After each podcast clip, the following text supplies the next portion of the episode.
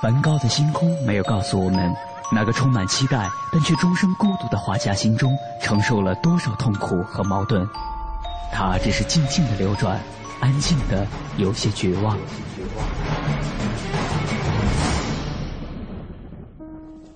莫奈的睡莲没有告诉我们，那个喜爱平静的人在动荡的时代中，心里有着多少的叹息和遗憾。他只是静静的绽放。用柔弱的身躯撑起了整个时代。毕加索的线条没有告诉我们，那个一生充满激情与创造的人心中有着多么宏大的理想和期待。他只是霸道的出现在每一幅画作中，让世界都看到了自己。如果说一幅幅作品是一次次印象，那么这些印象背后的艺术家们。究竟又有着怎样的故事？凡尘工作室艺术系列全新话题：印象、写实与浪漫，带您一同走入艺术背后的世界，对话艺术家，还原他们最真实的样子，讲述他们最浪漫的艺术理想。本期话题：瞬间即永恒。本期节目嘉宾：吴红。吴红，一九七一年生于湖南，二零零零年毕业于中央美术学院版画系助教研修班，二零一零年毕业于中央美术学院首届综合绘画高研班，现居北京，职业艺术家。谈起艺术家，每个人都有心中不同的定义。对于吴红来说，这也是一个相对复杂的概念。他说自己更像是一个专心画画的人。那么，吴红眼中的艺术家应该具备哪些条件？他又是怎样看待自己的创作的呢？带着这些问题，我们的记者张远远为您继续采访了吴红。你怎么定义职业画家和艺术家呀？你怎么定义这两个？艺术家他更广泛吧，更宽泛。他当然，你看我经历也很多，我也做过设计，设计师，我以前设计做的很好。嗯，但是我觉得。艺术家是一个很综合的，你也能文能武，你不不但是能，嗯画，能做或者是雕塑啊，或者设计啊，包括还能自己办展览，自己找媒体是吧？对呀，然后那种综合能力还能写写东西，还能写，嗯，我觉得我还是 其实我觉得你标准有点太高了，不一定这些都要会哈。那当时其实，呃，一直从这个被作品被收藏之后，一直是在版画的创作，一直在做版画。嗯，版画做了一段时间，然后就毕业以后，嗯，我们也几个同学一起做了展览，嗯，还参加了一个一次那个艺术博览会，嗯嗯，北京的那时候我记得是两千年嘛，两千零一年刚毕业嘛，有的同学就是立志，那时候就特别立志要。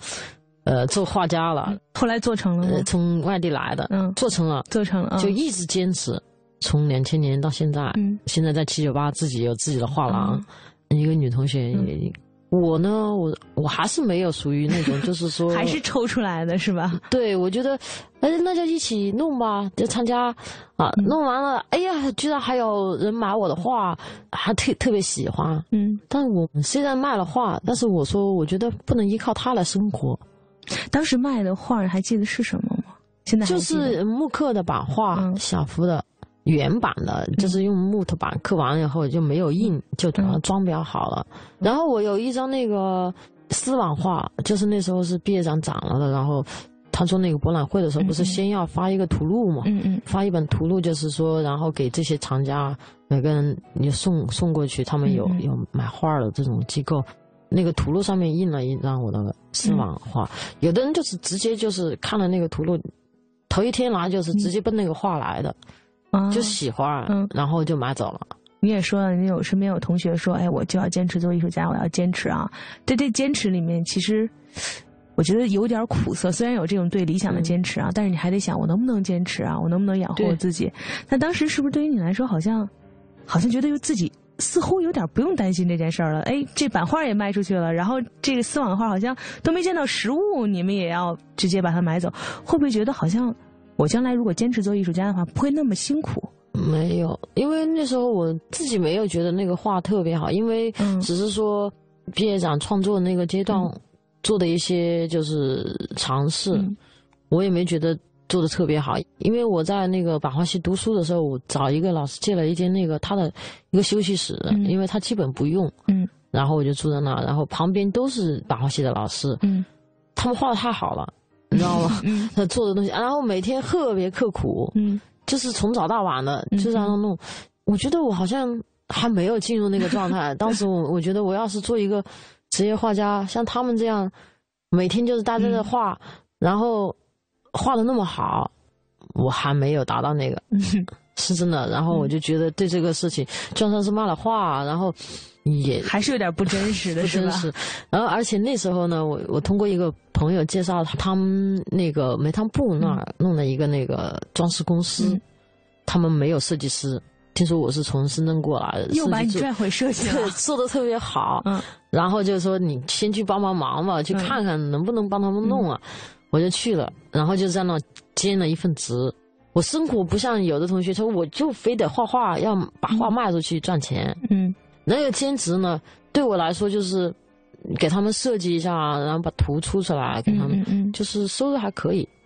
好像我觉得听你这样一路过来以后，就是一直是有一个挺明确的目标，但是你好像不是一个就是不撞南墙不死心的这种人哈。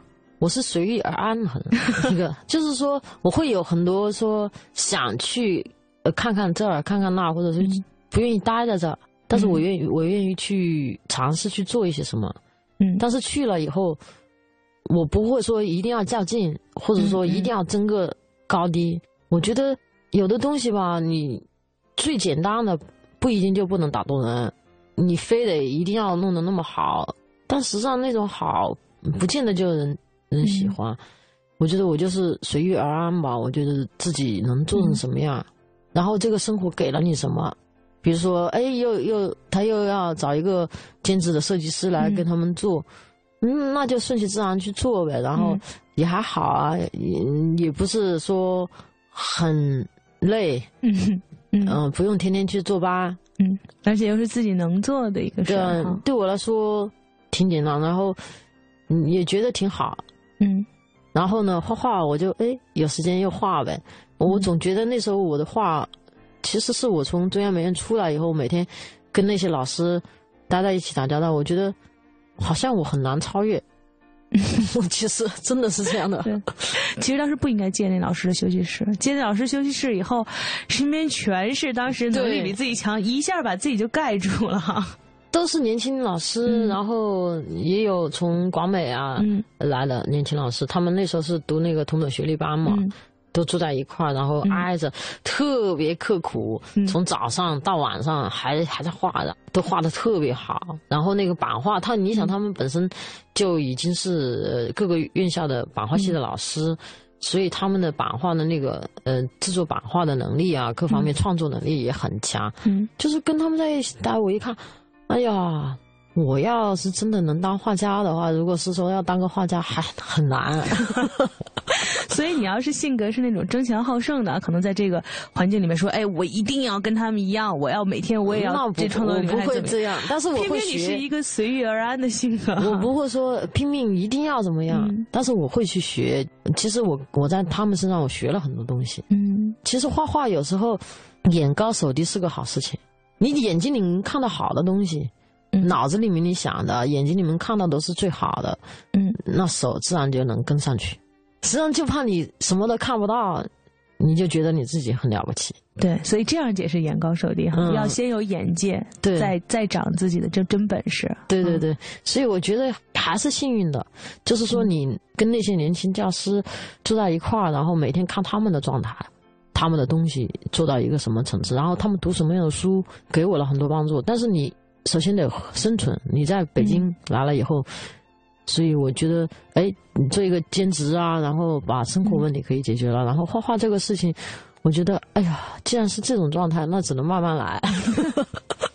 所以其实一直对于你来说，创作应该是好像一直是一件挺快乐的事儿。我创作的时候永远都没有那么多压力，就是是一件让我在满足了我的生活之后，我想做就能去做的一件事儿。生活的压力每个人都很大，但是你要怎么去选择？我觉得画画呃，虽然我一直有这样一个理想，但是实际上我刚才说了，遇到很多问题，嗯，然后我总觉得，哎呀，就算有人骂我的话了，那时候我都觉得，其实我水平也就那样。真的，我看到那些好的太多了，在中央美院做了两年，就是跟那个年轻教师看看那些画。现在好好几个都是现在中央美院的一个教授啊、系主任都有了。的确，就是说你要去超越一些特别你认为特别优秀的人，其实挺难的。而且北京这个地方优秀人太多了。嗯，你有这样的一个想法，你只能说，呃，不能急于求成，或者说非得非得怎么样，你一定一定要怎么样。如果你就是这样的话，你你这个人的状态不会是很好的。不好的情况下又创作不出好的作品。对，我觉得艺术创作这件事只能慢慢来，它是一个很需要积累的过程。在你这个经历过程中，可能大家也听出来很有意思的是，虽然你是随遇而安的，但是艺术一直在把你往回拽。你可能当时考学的时候不顺利，哎，结果回拽回来后当了美术老师，后来跑出去了以后想做设计，哎，又拽回来当进修的了。然后那，接下来可能把你拽回去，你兼职这个工作可能还是去做设计。那什么时候艺术有把你拽回来的呢？奥运会以后，零八年以后，零八年以后，因为之前零八年我我也零一年办的展是吧？好像当时是零一年，对，这又过去了这么多年了。因为那几年就是。刚刚在刚刚那，然后也也有一个工作室，自己就画画画画几笔，刻刻木刻啊。也看到周围的人、同学啊，就说一直坚持的这些人，他们是怎么样去做，怎么样去经营自己。其实我挺害怕这些东西的。哦，就经营自己这件事很累。然后呢，这些事情很累。除了你真的画画以外，你还得去想很多别的事，就是要考虑很多别的。一直就是觉得，哎呀，就这样吧。你先画着，嗯，然后先自己做点什么。我有一个什么样的机会再说呗，就说没有说自己主动的想去怎么做的，嗯，就一晃晃到奥运会以后，嗯，一个广州的同学来了，就聊聊呢，说干嘛来报名？我说报什么？中央美院有一个那个第一届叫综合绘画的高研班，嗯，是孙景波老师，呃，壁画系的孙景波老师。带这个吧，说怎么怎么好，怎么怎么好。他说我就来报名了。我那时候也也觉得也没啥事干。然后综合材料、综合绘画，我比较感兴趣。嗯，因为学完版画以后，这么多年我也画油画，嗯，也用过丙烯啊。我觉得都不是很喜欢。以前我也画会画水彩，水粉也画，但是可能是跟做设计师有关系，因为设计师跟材料打交道。就各种新型的材料啊什么的都很感兴趣，嗯，然后本身建筑，它就是建筑啊，包括装饰、装饰啊这些东西，它跟材料是结合的很密切的，嗯，综合绘画这个东西，我觉得对我来说还是有吸引力。况且那时候我也觉得，哎呀，是 又该干点什么了，是吧？干点什么了？然后，而且那时候我在黄铁那边有个工作室嘛，嗯，然后离美院也很近，我就想，每天上课也很近，去。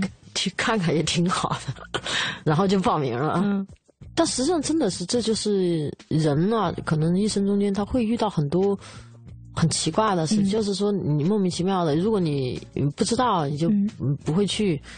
但那就开始，就是我很幸运，就是接触到了颜彩。颜彩，我相信可能大家都会觉得在这儿会有一个问号哈，颜彩是什么？岩石的岩，对吧？彩色的彩，我觉得大家一听这个，可能就能感觉出来，这个是跟石头有关的一件事儿。对，啊，但是又跟壁画是不同的。不同。对，那岩彩是什么？岩彩它实际上是一个那个用天然矿物质颜料，嗯，后来研发出来的新颜，嗯，啊，也有土质的一些嗯颜色，然后用铁箔啊、金属箔这种，然后一起来制作的。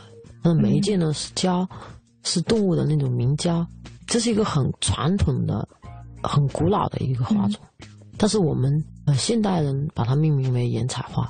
哎，那其实我咱们现在想到就是说，看到一些古埃及那个壁画上面那些说他们的这个眼妆颜色或什么会用一些什么青金石或一些石石料做，其实它也是岩彩画的一种，只不过是画在这个石壁上的。对对对对对，嗯，所以你看从印度。包括你刚才说的古埃及、古印度，它它都有印度也有细密画，大量的细密画都是用这个岩彩的这个材料。到中国的呃敦煌，中国敦煌的壁画全部是用的天然矿物质颜料。嗯，而且说你所所说的那个青金石，它是蓝颜色嘛。嗯，然后那个绿松石磨出来的粉就是石绿。嗯，啊，红珊瑚。嗯，朱砂这些都是很名贵的。嗯，颜料就是矿石磨成的粉，然后这个是天然的一种材质，所以它的色彩不像化学，像油画那种有呃化学。化学成分的那种东西，但是油画最开始也是用的天然的石粉嗯。调油，只是媒介不一样，它的媒介是油嘛。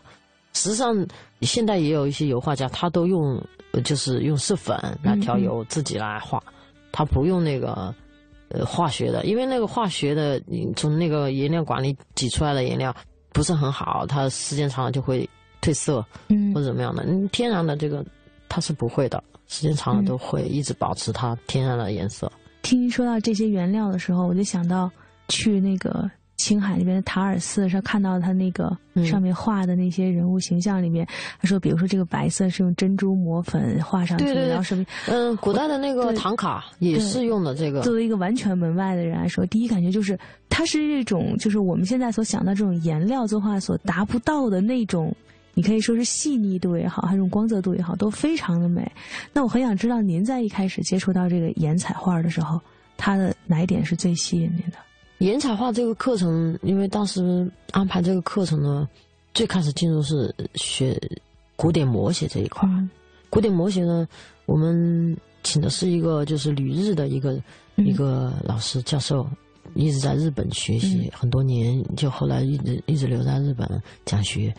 因为当时我们对这个岩彩画就像现在的你一样的，因为之前都不了解这个东西，嗯，就是实际上对岩彩画是一无所知的，只是说当时报了一个综合绘画，综合绘画没想到安排了一个这样的个课程，嗯。嗯，还有一些当然还有一些别的课程，嗯嗯，就发现这个嗯古典摹写这个课上的时候呢，老师把这个岩彩的这个历史啊梳理给我们讲梳理以后呢，我就觉得。开始感兴趣了，嗯，开始感兴趣并不是因为他这个方法，嗯，就是说它很复杂，嗯。啊，做底啊，先裱纸啊，然后古典模写是一套程序是很严谨的，然后用的呃那个麻纸，我们都是用的那个麻，古法制造的，古法制造的，然后呢，呃装裱，然后裱在一个木板上，裱好以后，呃，然后再刷上底，刷上胶，然后一遍一遍的做底，底做好了你。底稳定了，它上面的那个画上去的那个呃颜料，它才不会脱落。底越做得好，它越不容易脱落、开裂什么的。必须一步一步、一步一步做。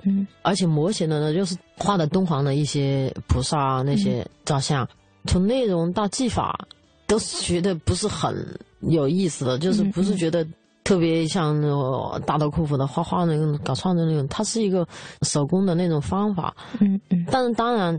也是因为这个手工的方法，后来才发现我其实更喜欢的是这种东西，嗯，喜欢这种手工劳作的，嗯，包括我后来你想想，这也跟版画学版画还是有关系的，嗯，因为版画也是制作型的，有手工劳作的，呃，也是这种手工劳作的。我觉得在这这样一个社会里面，其实我这种性格，我为什么会选择岩茶，也是因为我觉得，嗯，我不喜欢那种。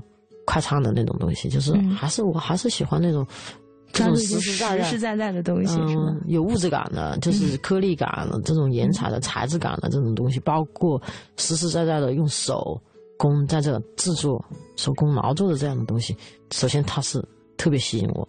想到同学还得经营自己，然后这个就特别的头疼，正好。画颜彩画，让你一个人能静静的一遍一遍的，我就做这个底，然后慢慢再往上画，其实相对。安静，然后同时又能有一这个成就感，是当你真正把颜色上上去非常漂亮的时候，一瞬间就有了。是，而且那个日本过来老师嘛，特别认真，嗯，我就觉得也很幸运，就是说学岩彩画遇到了两个特别好的老师，就是那个两周，我对岩彩就开始。特别有感觉了，就是你从早上一直画到晚上，然后他一直不停跟你讲示范怎么做。很多在日本，我听说啊，因为我明年才打算去日本，今年还没去，就是说想去考察一下，在日本学这个绘画的这种传统绘画的，他们的摹摹本都是原作啊，唐宋的花鸟的原作，嗯，有一些壁画，包括一些寺庙里面的那个壁画，他们都是原作，所以在这一方面有很多的经验可以教给我们，因为当时岩彩画。它是从唐以后中国画发展，它是因为慢慢就只偏水墨了，色彩这一块就丢了。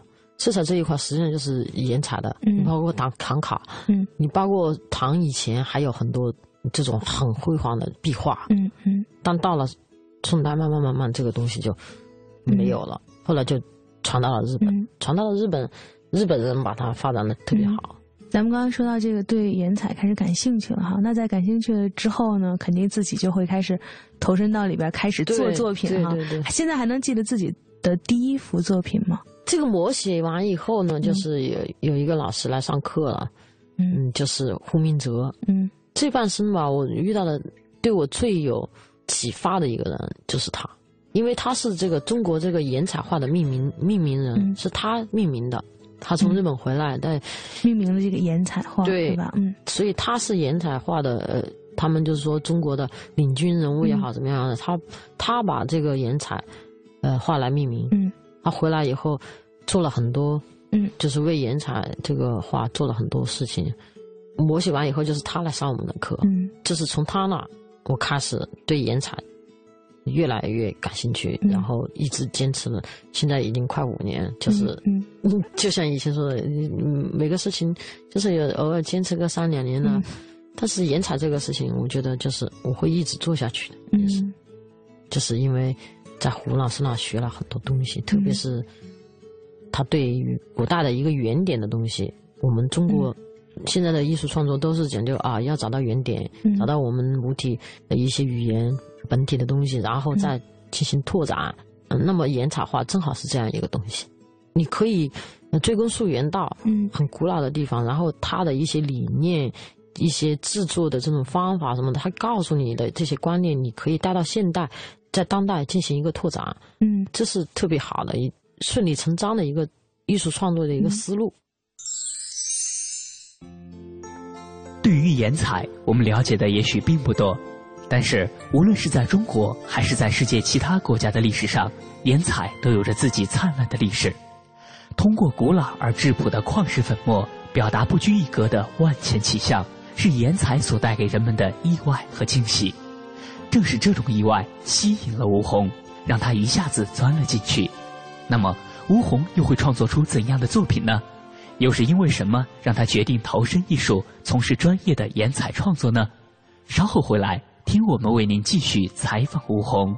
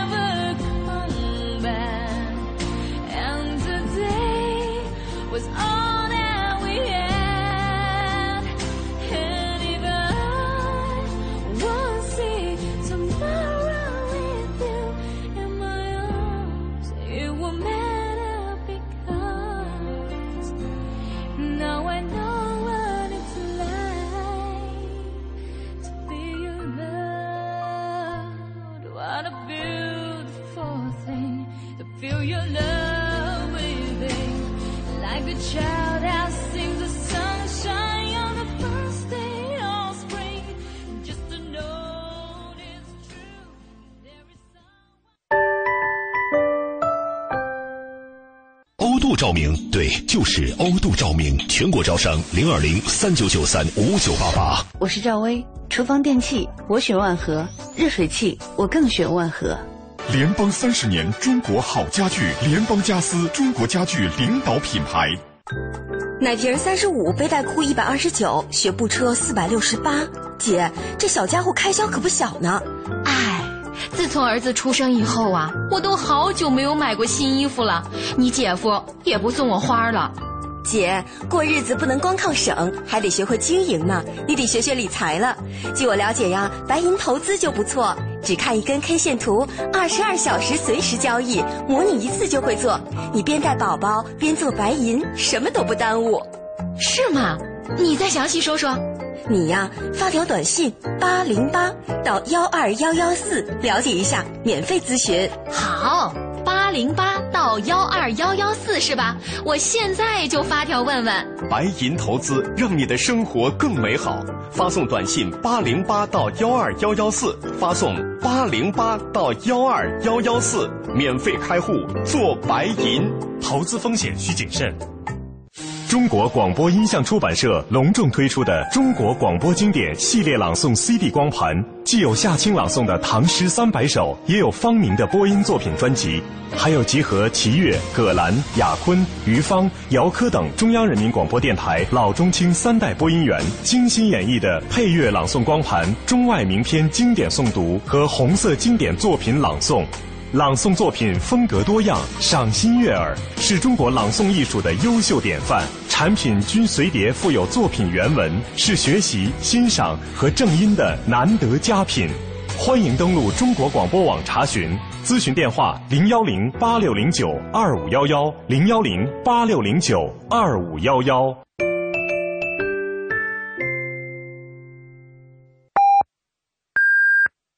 北京时间二十二点三十分。报时中国经济，我是联想集团杨元庆。做任何事都必须说到做到，做到百分之九十九点九就是不及格、不达标。百分之九十九点九跟百分之一百的差距非常大。报时中国经济。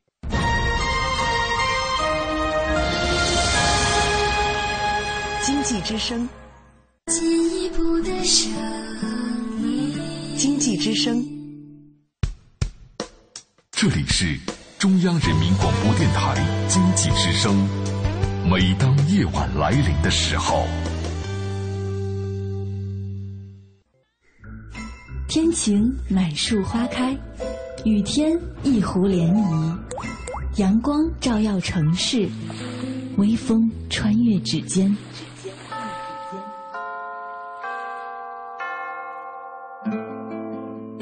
夜，每个电台播放的情歌，沿途每条山路铺开的影子，一切因为内心有一个坚定的理想而生动。在内心的世界，艺术家们是不羁的行者，那个梦想因为自由，所以浪漫；因为真实，所以感动。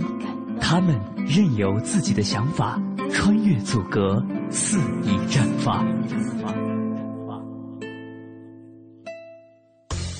凡尘工作室易筋经系列全新节目《印象、写实与浪漫》正在继续。曾经在版画的世界里，吴红耕耘的风生水起，已经成为了一位出色的版画家。但是，当他第一次接触到古老而新生的颜彩画的那一瞬间，他立刻为这种古朴原生态材料的纯粹而心碎。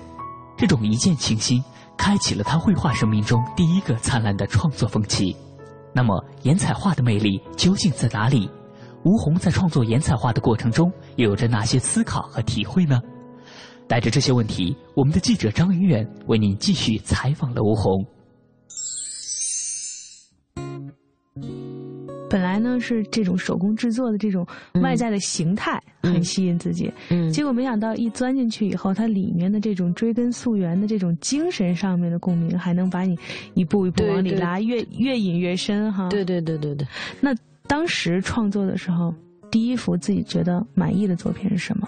第一幅岩彩画就是一张心象风景，就是说实际上是老师，呃，命题的一个创作，用他教你的技法，嗯，它的底啊什么的都是做的，就是有一些要当代的制作方法，嗯，不跟古典的有一不一样，然后是在画布上画的，不是在纸上，嗯，啊，这也是一个一个拓展，就是说你可以用画布，或者后来我的画就画在。直接画在木板上，嗯嗯，所以这就是一个一个跨越吧，就是它启发你用更丰富的方法，你自己想做的那个方法来做。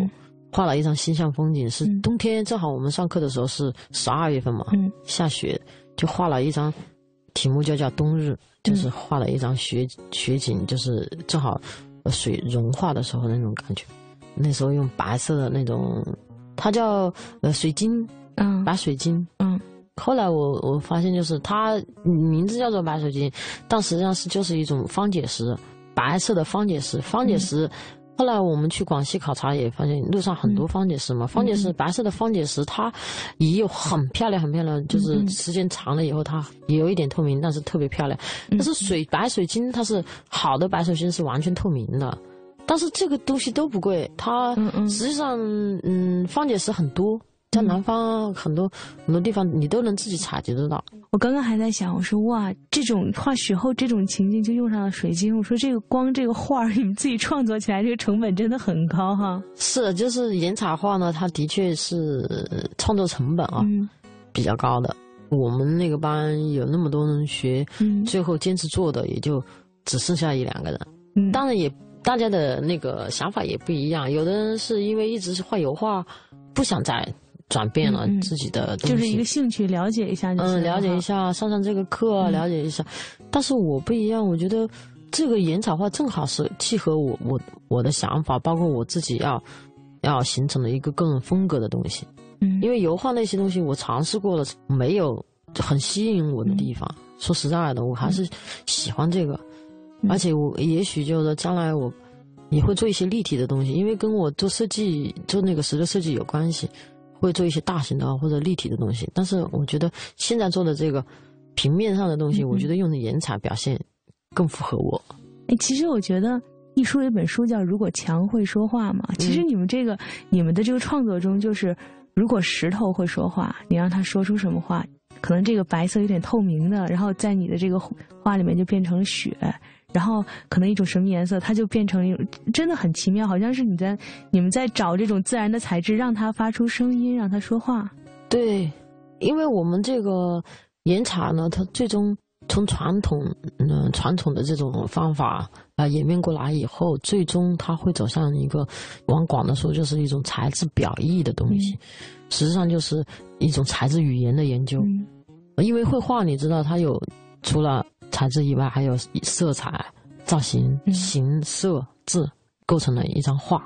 那么，嗯，之前有人已经尝试过，就是抛弃色彩和材质，直接就是用形来表现的。也有呢，就是说直接用色的，你也可以看到很多画家就是夸一块颜色，像 Roscoe 那种是吧？一块颜色。对对对，如果说要用完全用字这个东西来表现的特别好的，用材质语言来表现特别好的，我觉得不多，但也有。但是我们中国，我觉得在这一方面还是比较缺失的，用材质语言来做东西。嗯，我觉得好像走到现在做了这么多年以后，我觉得可能是我以后特别想做的一件事情。来说作品哈，你的作品里面有一个我特别我我个人看到以后我特别喜欢的，就是嗯，其实高更有一个特别著名的这个我们从哪儿来，然后我们要往哪儿去啊，最后生命最后的这个系列这个作品哈，你也做了一个嗯，但是大家可能脑海中也有一个想象，就是说用颜彩这种形式。怎么表示这个？我们是谁？我们从哪儿来？我们往哪儿去？可能大家都想不到。就是吴老师创作的这个，用一个什么主题？大家可以通过我们的微博去看，我们会来分享吴老师这个画的这个作品。我其实打开这作品之前哈，可能看到是一个缩微图，但是我没想到打开以后是一个城市里面的立交桥的样子。嗯，您是怎么想的？通过这个立交桥表示这个？因为进去以后开始就开始创作了嘛，就是。这个班也快结束了，然后我觉得也收获真的很大。对于我来说，其实当时就处于一个人生中间，也处于一个那样的阶段了。因为那时候也也就快四十岁了，实际上就是一直在梳理自己，嗯，之前走过的路，自己想做什么样的事情，然后现在又想做什么样的事情。但是我有一点，我觉得可能好也不好，好像我这个人就是比较随遇而安，就是 一直是这样过下去，哎，觉得。自己很舒服就很好。那么那时候也是到那样一个状态的时候，我就觉得想问一问，就是说你画颜彩这个事情就开始了嘛？就就是说你还是想回去做做设计啊，那样生活，还是就是说开始真正开始要选择画画这条路？嗯，你就得放放下很多别的东西了。你当时也就是说自己有一个寻找方向的那种感觉，然后就画了一张那样的画。嗯，啊，我们从哪来？我们是谁？我们往哪去？就是说，实际上是一个终极问题。这个东西谁也说不清楚。嗯，但是你会去思考你自己想要走的路，因为我觉得到了这个年龄了吧，就做点自己最想做的事儿吧。嗯，以前很多事可能就是这样就过去了，但是。最想做的事，一直就是没有好好去做，嗯，所以从那一张画开始，我就定下来了，我就说一定要坚持画颜彩，所以选择立交桥，因为从小就是在城市里面长大嘛，然后变化很大。北京来北京的时候，北京还嗯刚在修四环路，嗯，立交桥四环路但正在修，反正我们每天走来走去，在路上，北京又城市又大，去一个地方好远。看立交桥，看的特别对，特别多。然后就是画一个北京的感觉吧，给我的感觉，嗯，灰灰的那种色调，嗯，然后这样一个立交桥，人在上面走，嗯，就是你你总得找到自己一个方向。所以后来有了立交桥系列哈，对，有了这个系列，然后就是画了很多立交桥道路、立交桥，然后有一张就是叫过客的那一张，就是后来。参加全国青年美展，然后获奖了。这是一个城市的系列，就是说那两年开始做这个城市方面的，然后实际上是城市风景中间啊一个系列，立交桥这个系列。立交桥就就是这个我们是谁，从哪儿来，去向哪儿的这个这幅作品，从有这个创意开始到完成，嗯，用了多久？一个半月。因为其实颜彩画这个，大家听这个创作的这个过程也能听出来。这个古法制作的这个整个过程应该时间会很长，时间很长。他要做底嘛，而且我的话呢，我自己就是说自己有了一个自己的方法，就是把我的版画和这个岩彩的材料结合起来。嗯，那么所以我我画的时候是先在板上刻，先用刀刻，把要画的那个形刻出来，因为那个岩彩的颗粒呢，它是很难去塑形的。不像其他的颜料，它一笔画上去就能画一个形状出来。但是颜彩，它不会。正好结合这个刀刻的话，呃，刀刻完以后，它那个形就在里面。你把颜彩弄上去，它不管怎么跑，它都会在那个形上。所以这样一个方法，那就是说制作更复杂，时间也会更长。然后它干的，就是说用那个胶的，一遍一遍做，一遍一遍做，干的也很慢。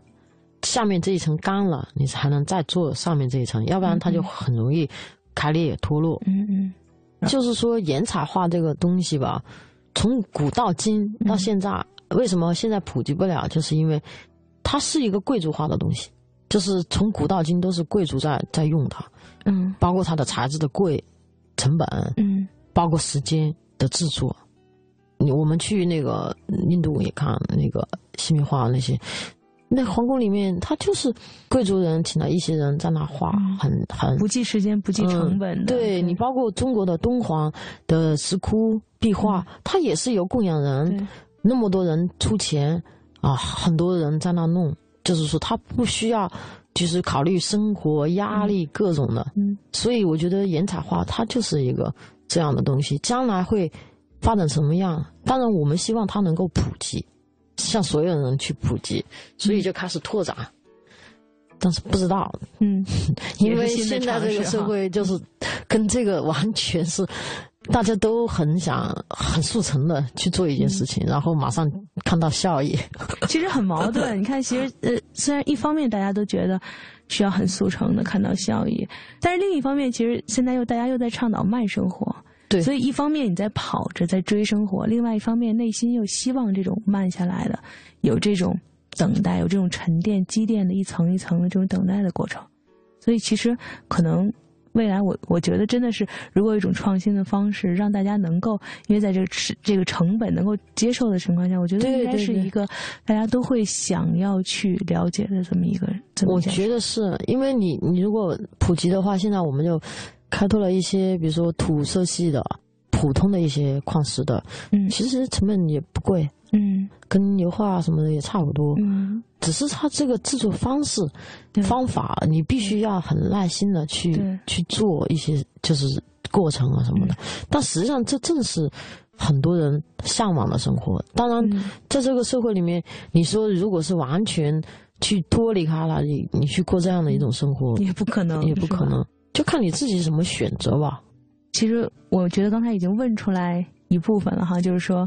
现在已经在尝试做这个新的这个东西了。那接下来觉得自己未来的发展，或者说觉得自己未来与颜彩的这个交叉的这个发展会往哪儿走？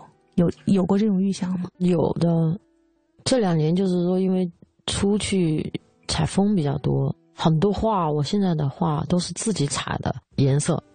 嗯，自己采的颜色，对自己采的颜色，红土，嗯，黄土，然后各种。石头像生活实验家一样，是吧？云母啊什么的这些石头，然后你看到一些好的岩石，就带回来，然后呢，或者是有特别好的，然后就多弄一点邮寄回来，寄回来一箱一箱把它装好了，然后自己回来研磨制作，就是说做成颜料，它有一个制作过程嘛。采回来以后，你还得清洗，还得打磨，然后粉碎，粉碎完了以后多大，粉碎到多少目，那个粗细不一样。嗯，我觉得特别有意思。这两年就是说，呃，去采风，自己收集材料。我的画面上很多材料都是我自己采的，当然这也还是一个过程，在在慢慢的，还是跟这个材质在磨合。那最终我的画面要做成什么样？现在可能还预想不到，但是我我觉得是说，语言上肯定是就是说用材质的语言，这个材质它色彩是天然的，你不需要去嗯质疑它，它就是个天然的。嗯，然后形上面可能要最终可能会走到很很抽象的、很抽象的东西，就是直接用材质能告诉你我想说什么这样一个方式。跋山涉水的采风，夜以继日的作画，是吴红这些年生活的常态。那些所有被自然景象震撼与感动的瞬间，那些被生活与内心反复煎熬又豁然开朗的瞬间，都化成了思考、色彩和笔触，融入到了他的作品中。四月二十日，吴红将在长沙举办自己的个人展览，在展览中，我们将可以看到他近年来的力作，通过一件件作品。我们将不仅能够看到他对于整个世界别具一格的观察与思考，更能感受到他对于自我内心的细微体察。他没有向我们表述过多琐碎的细节，在他的作品中，更多的是无法预知的人心和未可掌控的命运。在吴红的作品中，瞬间即永恒。心跳停了，哭泣本节目由凡尘工作室策划制作，总策划王小晨，执行策划张云远，制作人马素双。时间停了，眼泪停了。进一步的声音，经济之声。